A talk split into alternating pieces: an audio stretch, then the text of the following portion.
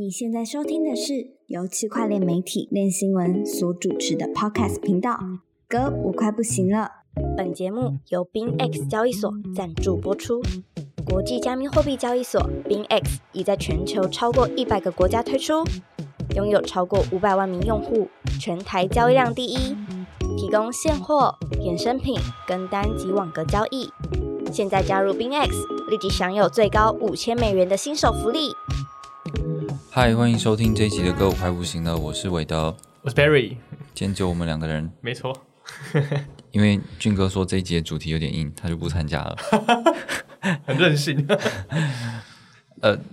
今天的今天是三月九号，然后比特币的价格是两万一千七百，以太币是一千五百美元左右。嗯，就是这这周其实有一些可能跟币价相关的坏消息哦，譬如说什么？譬如说，嗯、加息可能会加剧。哦，对对，鲍威尔讲的话，这个的话其实蛮就是特别的，因为、呃说加息，鲍威鲍威尔有有一个那个呃，就是发布说他的这个货币政策的发表会嘛，然后就是说偏向这个鹰派政策，对对对就是会会继续加息，就是继续呃打击这个通膨对的目标，还是要继续完成。然后造成这个美股市场有明显的跌幅，这样。可是其实当晚就是加密货币市场照理说啦，这种状态的话，应该要跟着跌，对，但其实好像没有很明显。，没有跌很多，然后最后还就是弹回来，基本基本上没有差太多，对，但对场对。嗯，这种投资市场来说，不算是一个太好的消息。嗯，是啊，所以大家还是要兢兢业业啊。它现在没有跌，不代表它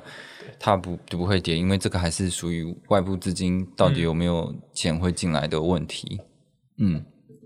好，那其实最近就是我我就是进入了那个一个加密货币的冷感冷感期。开始玩美股，呃呃，对，就是开始关注这些事情，就是身边也很多朋友这样子啊，就是他们可能已经没有什么在看加密货币市场，对，就是看起来有一些这个话题也不怎么吸引人蛮蛮瞎的话题。哦。对，我记得我们有整理一篇，没错对，就是有那个香港的 KOL，就是就是叫做小浣熊嘛，然后呃。当然，小浣熊的那个讲话方式是比较犀利的啊，可是我觉得他讲的也是蛮合理的。他会觉得说，哎，最近这个币圈就是很喜欢用叙事这两个方式来形容说最近有什么话题热潮这样。对，有什么 narrative 嘛？narrative，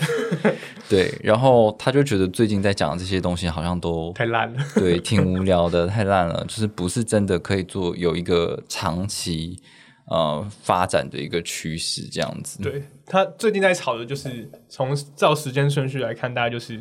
华人概念币。没错，对对，就是香港热潮。基于香港监管嘛，嗯，这个东西其实我们之前也有讨论过，就是其实香港虽然说呃六月的时候会出现一个新的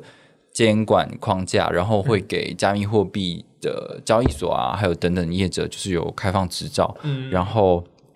也会正在考虑说让散户也可以加入这个交易的市场，等于是有个合规的框架。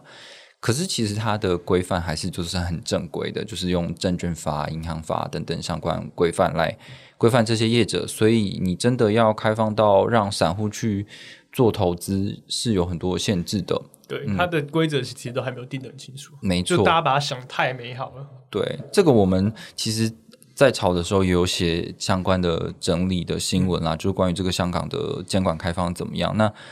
嗯，它的规则其实蛮严苛，就是第一个是你的这些交易所都要对你的用户是了解他们的经财务状况，然后你可能还要给他们限额，就是你的。会依据你的财务状况啊、你的风险的知识评估啊，然后去限制你的交易额。等等的条件，然后你甚至是必须要对你要上什么币要做很清楚的滴滴尽职调查，要做很了解，才可以上币。所以这个绝对不是像是比如说哦币安或是货币或是 OKX 就直接落地香港，然后就我变成直接拿个牌照，哇，就可以交易了 这样，没那边合。规交易所，然后皆大欢乐。但但就没有那么简单。可是似乎就是因为大家也都不了解这个监管实情是怎么样嘛，所以就是出现这个中国中国概念 B。对，然后还有像是比特币 NFT，嗯，对我不能我们不能说这个东西不好，但就是小浣熊的观点，他觉得这东西就是没有，就是就在炒作，在炒作对啊。还有像是测试网的代币，我觉得这是我觉得最夸张的，哦。就，是以太坊测试网代币这个水龙头测试网代币不足的问题，其实已经行之有年了。对，然后最近就是 Layer Zero 他们有做一个从以太坊主网跨到 Gory 测试网的嗯，的跨链桥嘛，所以导致这个测试网代币就有价格。哦，对，然后这个这这种原本是免费的东西，竟然就可以被拿来炒作，嗯哼，连测试网上面的很多 NFT 都有价格了。对，对，他就觉得这东西太扯了，没错，我也觉得很扯。这个东西是这个让开发团队啊、应用等等的去测试对啊，测试网的本质上的用意应该是让开发者去上面测试你自己的应用嘛。对那现在变测试网上面的代变成一，堆散户还上去炒他们的哦测试代币。那我可以去割这些开发者啊。如果你想，对，但是我觉得这些开发者持有的币的量应该是比我们这些散户多很多了哦，也是啊，因为他们一定是有定期在领水嘛，等等的。对对对，所以对吧、还有就是 Coinbase 的 Layer Two 哦这，个美其名去中心化的区块链，但比较像是中心化的企业链。哦，对对啊，这个是也蛮有趣，但是其实如果要按照同等概念的话，应该可以类比到币安当初就是推出了这个 BNB Chain。BSC 虽然说他们都会说啊，这个社群自己发起的，但是反正就大概就是这个概念嘛，就是说你是以交易所的支持底下，然后做了一个新的比较快、比较便宜的嗯区块链，然后弄引导你的用户去使用很多应用。对对对，那就是 Coinbase 最近也推出了一个就是以太坊二层解决方案 L two 解决方案，叫做 Base 这样跟 Optimistic 跟 Optimistic。对合作的推出。对，它就是对，就是相相对起来，就是好像比较高级一点啊。就是至少我是真的是以太坊正宗派对系的 L two，然后是 OP，就是也是也是这最个近还是蛮厉害的。对，然后也是他自己有投资的公司嘛，对对所以就推出了这个。那他他就是希望说可以把更多他想要做的应用弄在上面，嗯对啊。其实我对这件事情是觉得有蛮多想法的，就是觉得因为 Coinbase 其实受到很多的监监管管上面的压制嘛，就是什么 staking 啊，还是什么理财产品啊，嗯就很多问题。那那既然这些事情在我在美国本土的公司都做了会有很多问题的话，那我干脆移移到链上去做。做去中心化方式。对啊，对，但但这不代表他们不会遇到监管问题。其实我们的哦文章也有写到说，这种去中心化 Layer Two 嗯可能会遇到什么样的监管问题。嗯，所以其实这还没有确定，但也没办法让用户太乐观。那所以他的论点是什么？他觉得你还是有可能会遇到问题的论点。就是因为他说，其实很多 Layer Two 的基础设施，嗯，对，其实都还是由中心化的团队去管理。对对他们可能在 SEC 的眼中，还是有点像是 broker 对这种经纪商的角色。对，所以对当他们受到监管问题的时候，其实也很难为自己开脱等等的。对啊，这个在我们过去写的文章也有很多案例，就是其实这些监管单位，他不管你说是不是声声张说我这个是一个去中心化协议，他他在乎的是这些协议的管理者对对对对，实际能够操控的，只要你你有实际操控权，然后这个东西又可能涉及证券法的话，那嗯我就有理由去监管你。对，对啊，这所以还不够，还不就是走的还不够前面、啊，除非这些去中心化的基基础建设都是去中心化的方式运行的。嗯但目前想来不是啊。是对啊，对，那总而言之呢，就是因为有很多的协议都已经声张说我要上到 Coinbase 的 L two 了，所以啊、呃好像又变成一个风潮，就大家会对这个东西有期待。对，但这这个他们的这个 base 这个 layer two 其实还是在测试阶段呢。嗯，对，甚至它也是在测试网中哦可以用，还没有正式推出可，能是测试监管态度的阶段，其实都做好了。怕收到什么什么通知，对啊，还不敢真的推出来。嗯，当当然不能说大家不能期待啦，只是说你可以看到说这些这些议题、这些趋势在发生的时候，我们就已经有看到它的一些局限性了。嗯，那它实际开始发酵的时候，的确有可能在投资上让你获利。不过从长远来讲，这个发展的话，它不见得是看起来是好像一路顺遂的状态。所以小浣熊才这样讲。哎，没错啊，大家如果有兴趣的话，可以去查询一下，就是这个就是 Google 小浣熊，然后或者是过什么叙事太烂了之类的，对就就可以在我们对对对就可以了，就可以找到这篇文章，然后也注意一下自己的投资状况怎么样。好的，那这周呢还有一个非常大的，也是算是负负负面的消息啦。嗯然后其实这个东西我们也是蛮早就开始关注了，就是呃加密友善银行 Silvergate。那这个关于 Silvergate 的问题，其实我们早前在几集就有特别找那个泽安泽安还有 Florence 来一起来探讨这个问题啦，因为我们呃很早的时候就发现他在 FTX 事件之后，他的财报表现的很差劲，对很不好嘛，然后那时候就会想说，哦，原来就是这样子的一个方式也会害到一个银行银行这样子。那这件事情就是嗯我跟大家简单前情提要一下，就是因为呃，Silverbank 是早期是一个小的银行，对。然后呢，它在二零一三年的时候开始做这个加密货币客户的生意，然后就是这样一直运行下去。它有一个叫做 SEN 的 Silvergate Exchange Network 的一个网络，可以让加密货币交易所还有等等的加密货币业者呢，可以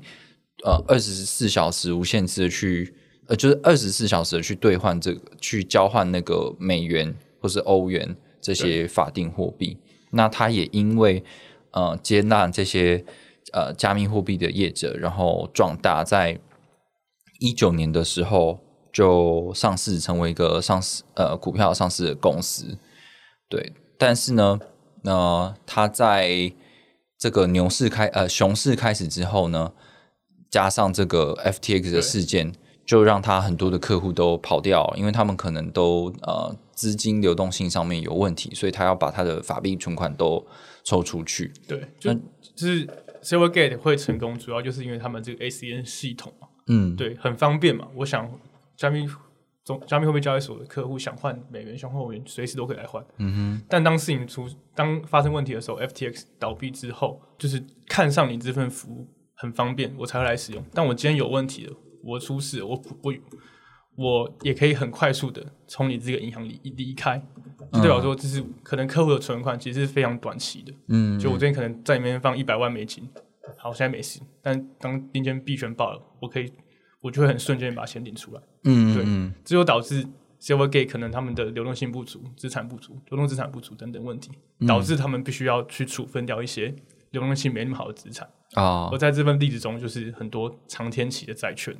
对，对，我记得我们一月的时候记录是，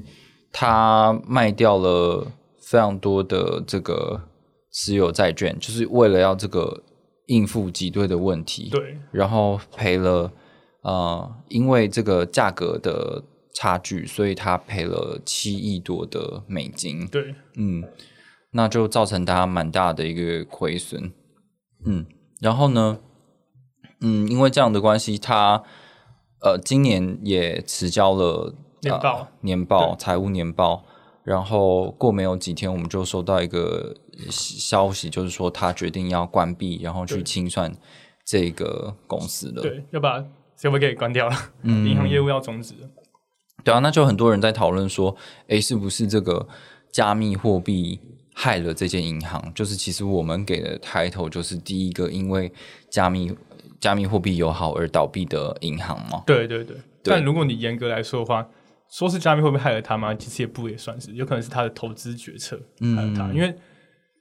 刚刚讲到他们这些中心化交易所很仰赖他这个 REN 系统嘛，嗯就是因为它 SEN 哦 SEN 对它过进去快，存的快，提的也快。对，当我但我今天不需要这个服务的时候，或是 Silvergate 后来甚至因为业务出现问题停用这个服务的时候，嗯，那我这些中心化业的就是根本就不会想要再使用你们，对我就不会再需要 Silvergate。对，呃，因为他我们看他的财报，他的这个主要客户有七十五 percent 全部都是加密货币的业者。对对对，那这个的话，对于一间银行来说的话，可能就比较大风险，因为他的客户全部都是这种呃，短期资金，对流动性很强的资金，对啊，对，所以他就必须要知道他们公司的资产不能有太多流动性不好的资产，嗯哼，对。然后 Silvergate 出的问题主要就是他买了太多的十年期债券，嗯，对他可能六七成都是十年期债券，嗯对。当当今天客户要提款的时候，我没有办法挤出那么多现金，我就要把这些债券卖掉。虽然美国国债是是相对来说流动性很好的资产，对，对，但这也要取决于说我这这个债券是买在什么时候嘛。嗯，它可能很多买在比较早期，可能二零二一年的时候，那时候就买了很多债券，长年期的债券，那时候债券价格比较高，对它没有办法 hold 到到期，嗯而必须在二零二二年、二零二三年发生事情的时候就要把它卖掉。对，这这之间债券的价格的差距，就导致它巨额的亏损，嗯，对啊，对，而且就是其实如果有看我们之前那个写文章的话，Florence 也有记录了蛮多，就是关于 Silver Gate 它还有一些跟这个呃住房贷款银行的一个借款，那对它其实是蛮大的一个金额，就是数43亿对对数十亿的这个金额，那它事实上也有还款的压力，所以嗯。这一间银行，你说它到底是不是这个加密加密货币业者害的呢？一就是他的客户的确都是加密货币的业者啦，嗯可是他当然也要做好自己的风险管控的责任，因为不可能你银行让人家存了，然后别人全部要提走的时候，你跟他说不可以吧？嗯，对啊，所以他自己应该，当他选择这种类型的客户在做生意的时候，他也要有一些风险意识。对，或许他如果买的是六个月期的债券，嗯或是更短等等的，那可能就不会有这么大问题。哦，对，那其实呃，他一开始其实这个这个还是有段期间的，从他的财报表现不佳，然后股票一直大幅的下跌，一直到他宣布要关闭清算，这个其实中间是有一段时间的。嗯那嗯比如说像稳定币发行商 Paxos，其实它的这个呃储备的资产是分别在四间银行，嗯其中有两间银行就就是 Silvergate，然后还有这个 Signature。那 Signature 一样是加密友善的银行，可是它却没有因为 FTX 事件对，呃，它肯定也会有客户挤兑而而造成这种状况啊，所以这个也要去思考一下为什么。而且我们也有看到 Signature 的财报，其实它是呃有获对有有获利的。那它里面其实它财报里面就有提到说，它因为意识到加密货币市场的风险，所以其实它有一直在降低呃这方面客户的铺险。哦，就减少加密客户的占比。对啊，对啊，那这个东西其实也是呃这一年来美国政府一直在讲的，就是对，它呼是吁银行，对对你要你要减少加密货币市场的铺险，然后来来维持金融稳定。对对，保护自己对啊，那看起来 Silvergate 就是一个没做到的，对 对。那因为 Silvergate 它是一个 FDIC，就是美国联邦存款保险有保障的银行。嗯，那目前看起来呢，它是完全没有问题的，就是它别人在那边的存款都可以还给别人。可是看起来就是他还完之后，这间银行也是完蛋了。也是没钱的。对，即便这个 FT FDIC 呢有派人去关心 Silvergate 的状况，不过最终就是看起来美国政府没有要出手去让这个银行就是活起来这样子，对，可能对啊。FDIC 就叫他赶快收一收了，对啊，跟他说，哎，你可以关门了，你这个我救不了了。对。对，那所以可能我觉得，呃，整个这个产业意义上面是，嗯，可能告诉我们说，这个这个，如果任何银行你想要做加密货币业者生意，你要意识到说，就是有牛熊之分，所以你自己在呃流动性面、流动性上面的管控，你要注意会不会影响到你整体营运，这个是一个一个很大的启启示啦。对啊，说来说去这么多次倒闭事件，还是离不开流动性三个字。嗯，流动性太重要了。对啊，然后另外一个对散户的意义，就是一般投资人的意义来说，看起来有受到影响的交易所有哪一些啊？我目前看大部分都声明说嗯，没没有没有东西在那边事，对，就是对已经没有铺险了，这样对对吧、最大的币安、Coinbase 等等都说他们没有在 Silvergate 有铺险。对。然后 Bybit 也有出来说，呃，他们会暂停那个美元的存取款。对对对，对，可是他当然也没有说他是不是跟 Silvergate 合作，但是看起来他就是也也没有没有提供，就是看起来有影响到部分交易所它的美元出入境的状况。对对对嗯，但这个东西在更之前其实就已经有在讨论了，对就啊，必然他们也有停止小额的，对对，这个也是在 FTX 事件之后，就是对银行的一些业务影响。对对对，就是银行的同业之间就是有一个有一个角力，对呃 有一个默契，有一哦个默这个叫什么？就是他们的自律的内容就是要降低这个加密货币产业的风险。对这个就是 Silvergate 事件啊，然后看起来它对币价是有造成至整至少整体市场造成一些。影响，对对，但是其实照理讲，他清就算他清算他还的，因为他也不是持有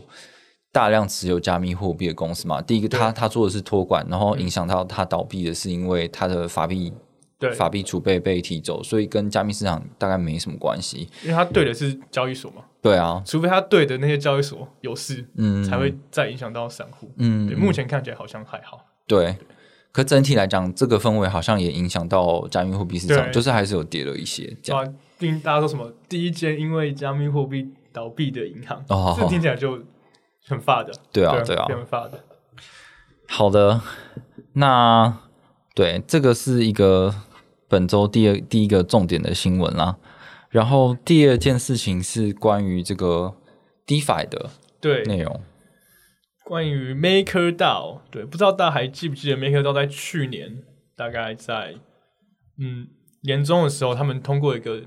自己提案，就是要把手上的稳定币投入于现实世界资产。对，那时候还经过了很多人的投票啊等等的，所以但最后的结果就是他们会将五亿美元的贷用于购买呃零到一年期跟一到三年期的美国国债。哦，这件事的提案已经通过了吗对，也执行了，在去年的十月到十二月之间，每个月分批买入，对，已？OK，经执行了。然后，然后从十二月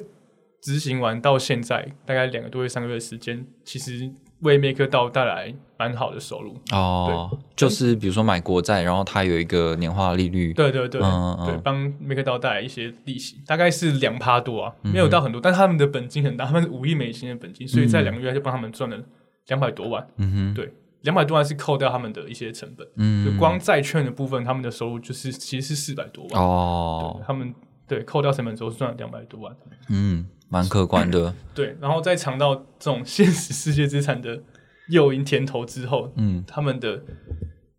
当初这个提案的发起人又再提了一个提案，说：“诶，要不要把投入现实资产的钱增加，哦，从原本的五亿美元增加到十二点五亿美元？”嗯哼。对对对，就他们好像很呃很强调一个概念，就是这个 R R W A 对 RWA Real World Asset 这样。然后他们其实 MakerDAO 其实过去也很积极在整合一些实体经济的东西啊，比如说什么住汽车呃住房贷款、汽车贷款呃之类的抵押，然后你可以呃透过这个他们协议去借钱这样。对啊，他们很积极的跟传统金融做联系。没错，嗯，所以这一次这个事件也是可能象征着说，就是 DeFi 世界想要去追求一些真实的收益。那目前就是 DeFi 组合性，然后到造成的一些可能比较泡沫经济啊，然后虽然说有很高的那个年化年化利率，可是它相对来讲，它的，嗯，第一个是不安全、不稳定，然后还有它市场的胃纳量也不，对，没有那么大，所以嗯，不太可能真的在这么大资金底下可以，呃，都在 DeFi 这些操作。对对对对，所以看起来呃，DeFi 的这些金融再结合现实资产是，，MakerDAO 所选择的，对对对这一条道路对啊，对啊，因为毕竟 MakerDAO 的国库的钱是几十亿，是非常非常多的。嗯对他们这些钱就是放着，原本的话就放着。如果他没有去做这些购买国债的行为的话，这些资产是不会产生任何价值的。嗯嗯所以他这次试了这么多之后，被发现真的不错。嗯，对，然后 真的不错，对他们决定要再投入更多。哦目前还没有还没有开始投票，但是从 MakerDAO 官方自己去写推文来看，他们好像会过，嗯，可对我也觉得可能会过。对，然后呃，还有一点就是，其实这个提案的发起人就是 MakerDAO 的这个策略的顾问公司，就是买国债这个策略的顾问公司啊。哦，所以这个这个公这个顾问公司帮 MakerDAO 做这些购买国债的策略，也其实赚了很多的顾问费用。嗯，对，所以他会再去推进说要不要投更多钱，其实也是有迹可循的。嗯嗯嗯，对。那这个顾问公司好像其实也是创办人自己出来创的，对，有有有关系的公司。对啊，有关系啊。但后后来他当然是有想办法，就是撇除跟这个关这个公司的直接连接。但总之对，为什么会有这个公司存在，就是因为他们要有现实世界的资产。那当当你需这些储备需要清算的话，你需要有一个公司去做这件事情嘛叫？做 Monetel。对，对，然后他们这次新的还要再购买七点五亿的国债嘛？他们跟之前的策略不太一样，他们就是想要采取的是流动性更好的策略。哦，他们把七点五亿分成十二等份，嗯哼，然后投入半年期的国债中，嗯对，然后预计是每两个礼拜就会到期一次，哦就还有十二等份，每等份都是两周两周到期，无限循环的一路往下投下去。哦，所以就是我不想要像 Silver Bank 那样，对对对对，他不投太长的，对，就是这样子的话，我的流我的短期流动性可以更好，我不用怕滑价的问题。对，滑价也不会滑太多，而且现在其实短天期的债券的利率就非常高了，嗯它这样算下来，它的年化利率大概是四点五帕，哦，每两个礼拜可以为为 Make 到带大概一百多万的收入，一百三十万左右，嗯哼，就是很香。哦，对，但他们的本金很大，嗯对，可是这个对他们来说可以创造很多收入。对，这这个事件在我们的评价之下，就是有分两种啦，一种就是比较正向的，就是说啊，去中心化金融有在进步，因为它结合了就是现实世界的资产这样子。可是 Perry 就是会比较毒舌一点，他会觉得说，你看，就是你们不是都不要任何的那个。那个这 DeFi DeFi 有有一部分人不是非常讨厌，就是政府啊集权中心化的东西，但是你终究还是因为它很香，就过去找它了。对对对对对，看它利率高，你还是乖乖过去找它，嗯嗯，对吧？对啊，而且更安全。是 对，美国国债一定更安全，相比这些地方上面的东西。没错对，，没有一个是比得上美国国债的。从目前来看，对啊，对就是当然这个我觉得也没有，呃，因为之前那个 MakerDAO 就有提出那个 end end game、呃 end game 终局计划，那这这样子的一个取向本来就是在他们的计划里面，就是结合更多现实社会资产，然后让呃资产更多元化，风险风险更分散呐、对。这样子。的，就分散监管风险嘛，资产多元化，就是他们根本就可能根本就不 care 去中心化嗯。这个这个这个概念。他们要做的是让他们的业务更安全的发展下去，还可以创造更多的收入。对啊，对啊，在我眼中看来是这样啊，对啊，但但也没什么不好。对啊，应该也是正确的啊、因为这也就是一个很前端的方式，这样、嗯对。只是你你你可能他终究他做到很大的时候，你要怎么样去呃，就是证明说哦，你比如说你的那一间顾问公司是不会有什么中心化疑虑，还是你的你的这个这个清算的机制或者基准到底在哪里都没有讲清楚什么的。这这类问题也是有蛮多人会质疑的。对，但还是有他去中心化的地方，就是嗯。如果你有其他更好的想法，你就在他们自己论坛上面哦。说，我七点五亿购买什么别的，哦，对啊，其他策略方法更好。我有看到，其实有人在下面讨论，对啊，当然你 你可以去讲啊，但是呃，你你投票不会过、啊，这我就不知道啊。对对你先有钱去买到那些票选再说。你先 先 make 不便宜耶。对啊，从他实施这个现实世界资产的结合计划之后，就一直在涨了，是啊，对啊？嗯，所以这个还是很对，毕竟我这好，这是一个去中心化的世界，但是真它其实整整体结构还是还是很资资本主义的很资本主义，对，它不是一个什么民主结构，就大家一起来为这个公共财推推展，然后每个人都有公平票权，对，对吧、还是蛮钱多谁的票就多。没错。好的，那最后一个主题呢，也是最后一个话题，也是蛮硬的啊，就是 对，挺硬的。有一个大的事件，就是这个以太坊在美国的这个丹佛市 ETH Denver 有一个就是大型的活动，这样。对，那在这个里面呢，呃，我们有找一个比较亮点的内容，也是大家都在谈说这个 L two 嘛，Layer two 有很多想象啊，然后就大家开始在 Arbitron 上面去去撸啊撸，然后觉得干，我现在玩这么多，到时候空光是空投我就暴富啦。对，大概这种概念的东西，那可能大家都对对 L two 很期待，但是这个 Gnosis 的联合创办人呃 Martin，他也是常常在 Twitter 上面发表一些言论啊。那他在他里面的演讲里面就有说很多 L 目前的 L two 的限制，就大家好像都对 L two 当前的发展有点太乐观了，所以他有提出一些要点啊。就他他觉得 L two 并不是大家所想的这么好，嗯就不是 L two 一个两个字就可以解决现在以太坊上面所有问题。嗯哼，对比如说像有有什么样的事情呢？对，其实这个 Martin 在演讲开场就表示说，以太坊就是因为它的交易交易数量限制嘛，扩容性不足嘛，才会需要仰赖 Layer Two，对，两个 Layer Two 的 ROA 技术。但其实 ROA 技术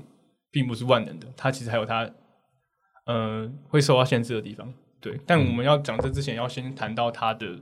Layer Layer Layer Two 的初始概念。其实 Layer Layer Two 就像是一个临时的交易空间，嗯对，就是，嗯，它会从 L one 存入很多的很大笔的交易，然后在 L two 这个执行层上面进行计算，最后在 Layer one 中进行结算的过程。嗯对对，这就是为什么他会说 Layer two 是一个过渡空间，就是我只是来做我交易计算的那个步骤而已，对，嗯对并不会在 Layer two 上面做太多的停留。嗯对，所以，但这个交易模式并不是适用于每一种应用。嗯好，我如果今天是一个合约交易所，我就单纯只是要做好交易结算，就是赚赔等等的事情的话，我我是可以这样做的。嗯但如果我今天是像在一些像是一些就是我的数据会越来越多，嗯或是像 POP 这种不能被传到 Layer Two 上面的东西的话，嗯，它是没办法这么做的。哦，对，Roll 二的技术是没办法满足全部的应用的。这是的什么？对我不知道哎、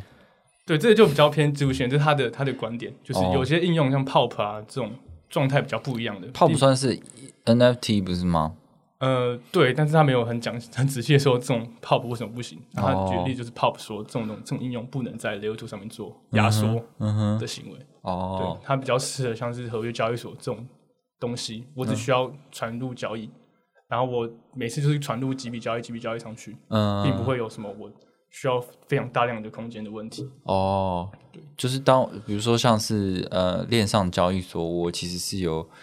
呃高频的交易需求，就是一次要很多的这个嗯。交易，那它就是可以这种是最适合在上面做的，对。打包多笔一点，然后最后对对对对再一次记录到以太坊 L 对，one 上回到面去，主网上，对。嗯，节省它的效率。可是总之他的言论就是觉得 L two 其实有不是适合所有的，应用对吧、因为嗯现在应用太多元，然后还有就是说，呃，现在的 Layer Two，即便它的 gas 费用比主网还要低，嗯。但它其实也没有很低。对，就如果我今天的交易的每一笔的交易的 gas 费用都是一美元的话，对，对某些应用来说还是不够低的。嗯，对，如果你今天每笔交易都是要花一美元的话，这在现在这个世界上，跟传统金融相比，还是输很多的。对，对对，所以这是他第二点，第二个论点。嗯，还有就是，呃，Layer Two 的交易能力其实还是跟 Layer One 以太坊主网成比例的。嗯哼，就如果我今天 Layer One 的交易还是每天只能有一百二十万笔最多的话，哦，还是很还是我我还是会有上限的。哦，对，以目前来看的话，他举了两个例子，第一个就是 ENS，嗯对，他说如果今天地球上十趴的人，就是八八亿左右人口都要注册一个 ENS 域名的话，这要需要花费整个以太坊网络两年时间才能消化完。哦，对，所以在你的主网没有更进步之前，你的 Layer Two 还是会受限。，OK，对，还有一个就是，如果今天把以太坊主网当做结算层，嗯全球全世界的所有上市股票都可以在上面进行交易结算的话，嗯哼，以现在的交易速度，每个股票只能交易三十笔以下。以前、哦对，就他举了两个例子就是嗯，Layer Two 不是万能的，它它还是受限于主网。哦，是啊，就是以因为其实这个之前 Vitalik 在参与很多以太坊开发的公开演演说里面也都有讲到，就是现在的 L two 就是还没有到很成熟，然后现在的 roll up 技术可能也是等于是一个过渡的概念，然后所以他一直在推呃，就是 ZK 取向的东西，但是这个东西也需要更成熟，然后才能够有更大的吞吐量，然后而且还是还要加上很多新的技术更新，才可以把交易手续费真的降下来。嗯，然后还有包含那个以太坊的分片技术 sharding，他有提到这个，对，要再加上来才有可能真的变成很大的吞吐量的。对，但这个东西就是可能还是需要两三年的时间，至少。这么乐观哦，它至至少啊，哦。所以在这，所以至少在这两三年面里里面，嗯。行的的速度不可能快到就是真的可以给很多人全球可能三十趴、四十趴人使用，这样就还不够的，它远远不足的。哦，对啊，听起来他们的这个愿景还是真的蛮大。就是一开始我就是我不我我做这个网络，我不是为了要服务，嗯呃少部分就是对很专精的炒币仔，对对对来玩的，而是我的愿景是在。我如果要让全世界人都使用我的服务的话，我要怎么样更新我的技术嘛？嗯，这种东西是理想性，然后是长远，然后格局是很大的东西。这对样，我们可能前面那两个例子就是有点极端，嗯，但以以以他一个的理想来看的话，那举这个例子是合理的，因为他就是要做一个世世界的结算层嘛。没错，对还有就是，他有提到很多人的论点，就是那如果我就只待在 Layer Two 上面的，我不要回去 Layer One 了。嗯，对，然后他也是提出了两个反驳的原因，一个就是目前的 Layer Two 其实都是由一些中心化的团队啊去去开发、去研究的。对他们，但他但是在这些 Layer Two 上面的 sequence，就是那些定序器可以排列交易的，嗯，那些这个 sequence 还是由中心化的团队掌控，所以这就会造成可能有一些中心化问题，就是我可能把我自己的交易排在比较前面，哦或是我可以调高 gas fee 等等的中心化的问题。然后他这边就举了 Coinbase 的哦。Base 为例，哦。对，他就说这种中心化、过度中心化的团队是可能让你不值得信赖，对，哦，让人家比较信赖让人家不值得信赖，哦，对，因为太中心化了。所以他又要呛一下这样子，对，他故意要呛口音 base。对，还有一点就是，嗯，Layer Two 这个东西当初为什么会有这个东西？它就是为了解决 Layer One 的交易交易堵塞问题嘛。嗯哼，啊，如果我今天只要待在 Layer Two 上的话，那一样不就很怪了吗？哦就是我是为了 Layer One 而生的，嗯，然后你今天说我却只要在 Layer Two 上面，哦，对啊、就是有点本末倒置。那你就是等于你就是创了一个全新的区块链，，对对对对但是是但是但又同时你又依附于 Layer One 上，你的安全性还是仰赖于以太坊主网嘛，嗯哼，对啊，所以你说你只只要存在 Layer Two 上面，就是一个很矛盾的想法，对不哦对？，他的他的概念。对，对，然后还有一个例子就是，他举了 Snapshot，、嗯。大家应该都知道 Snapshot 就是一个链上投票的系统嘛。是。对，但其实 Snapshot 它在进行投票的时候，它是先在 Layer 上面进行一系列的计算过程，嗯哼，对，然后这个过程中结呃投票的结果之后，才会将结果同步回 Layer One。嗯，对，但这上面的技术会需要随着 Layer One 的更新而改变。嗯就 Layer One 在未来几年一些证明方案的技术的演进，会影响到现在 Snapshot 的执行能不能成功。就是哦我如果我 Layer One 以上的主网有一些技术更新的话，可能就会导致我原先在 Layer Two 上的投票方法是不能运作的。哦，对，所以 Layer Two 要跟 Layer One 一样，同时有一些与时俱进的更新方式啊、更新机制，哦，我才能就是一直服务，一直、嗯对，一直就有些城市还是我懂。对，就是我就是听你讲的，我的理解就是说，就是因为 L L one 跟 L two 是有相关相关绑定的，对。所以你现在 L two 上面可以用的这些应用跟运作原理，嗯。如果 L L one 有更新的话，对对对。你也必须要跟着更更新，你才有办法呃去去使用这对，样，才能办法持续运作。嗯嗯，好的，对。那他大概就是讲的这些是吗？对，他大概就讲了这些啊，好的，这些的话大概也就是可以搞死你了。就是第一个就是呃，L one 跟 L two 跟 L one 其实还是相相依相存的，依附共生的，就是不能说只有 L two，嗯，然后 L one 面对问题，交易费用、gas 费用太高问题，其实 Layer two 有面对到。哦，然后就是 Layer two 虽然可以，它的 rollout 技术虽然很强，可以执行很大量交易，但并不是每个应用都可以使用这技术的。嗯哼，对，OK，那这个这个 Martin 他最后还有说，就是会有一个 ZK 概念的跨链桥，对吗？对，这个就有点硬。有点硬。对他，他有提出一个替代方案，他说既然 Layer Two 不行的话，那还该要有什么新的方案呢？嗯哼，对他提出算是广告自己的产品。对对对，他广告自己的、自己的 Genosis 链啊。嗯他说，因为 Genosis 链就是其实它的架构跟以太坊一模一样，嗯哼，对，它是有完全相同的执行层跟共识层，然后它是采用一个叫做 ZK 跨链桥的技术，嗯哼，对，去连接两条链，啊，对，然后在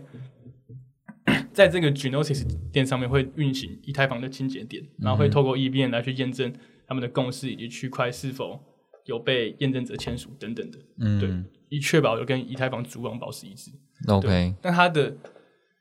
概念就是说，以后可以有很多像是他们这个 Genosis 的的链，嗯，然后围绕着以太坊主网形成一个很大的以太坊宇宙。哦，对，然后就是靠这个 ZK 跨链桥技术去联系链与链之间的资料啊。哦。对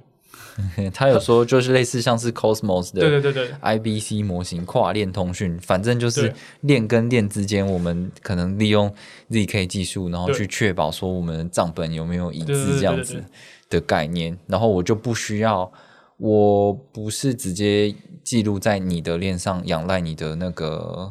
呃安全性这对，我自己就跑着跟以太坊一模一样的链的，嗯哼嗯哼。非常非常难懂，我其实也没有 非常理解。啊，没关系啊，这个同这这这些呃上面的演讲，就是有一些业者，他们当然就是也是算商业场，就是他们会更就是很硬核、很 hardcore 的来讲一下，就是现在可能以太正宗以太坊的发展的一些嗯限制，然后他们目前提出的解决方案是什么？嗯，就我我就只能这样看待吧。对，因为这就还是在他的规划中，未来这个东西如果真的执行了，嗯，那我们就就试用看看就知道了。是的。对，嗯，好，这以上就是这周的三个重点话题，然后大家可以看到说，我觉得也是跟我们开头延伸一样，就在讲那个小浣熊的评论的事情，就其实现在是算是熊市期间，嗯，然后很多东西其实都是跟监管有关系，可能是负面的，或者是像这种这么 hardcore 的内容，然后其他有的一些小的泡沫，感觉都很无聊对，很无聊，不是这种长久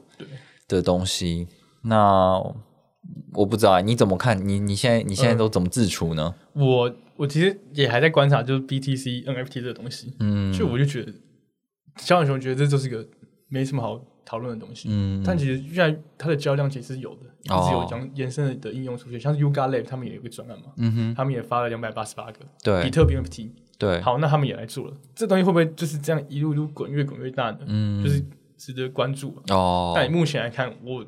在购买以特比特币 NFT 这么麻烦的情况下，嗯我觉得是不会有一个很大的浪潮的。哦对，它的基础设施那些都还需要建设好。哦，对，因为相比以太坊真的太麻烦了。对，对，我要去，我要去用一个我平常根本不会用到的钱包，嗯。然后节点什么的等等的。嗯，对。但这个就是它永远就是会有一个商机存在，因为嗯，币圈的人的概念就是爱炒，对，只要有风吹草动，反正我先买了，买了就安对对心。对先炒如果作再说。对，如果它被炒起来了，那那我就是赚到了这样。对，所以去观察，因为毕竟比特币也是一个大宗嘛，就是、嗯就是最主流的币种了。它要是真的有什么生态化，相信在它上面炒作的人也是会很多的。是的，对，但是如果是 ETH 测试币这种东西，我就觉得就是屁了。可是我们最近，哎呦，我破音。我们最近不是有看那个 Scroll 吗？哦，就是有一个呃 ZK 的技术，然后它现在就是有推出上线它的测试网嘛。那它的测试网要怎么样进去做测试呢？就是你必须要有那从个那个以太太坊测测试试网，跨链到他们的测试。对，对那就是这是这种东西，就是大家有很多的想象，就是如果我有这个，我我要进入这里面，先去用一些应用，然后我未来要得到空投的话，他就可能会很想要拿到这个以太坊测试网台币，我才可以跨到对对啊这些新的测试网上面。对啊，但其实也不需要很多，只要零点几 Q 就可以完成的，这个可以去理水龙头领就好了。哦对对对啊，对，但是我那时候看到真的觉得蛮扯的，那这太闲吗？测试币也要炒？不行啊，我们这么我们这么反指标，一定肯定是啊，到时候就会大大富大贵。没有，现在已经跌下去了，哦稍微跌下去了。好的，好，那这一节 podcast 就进行到这边。谢谢你的收听，我们下周再见，拜拜。拜拜。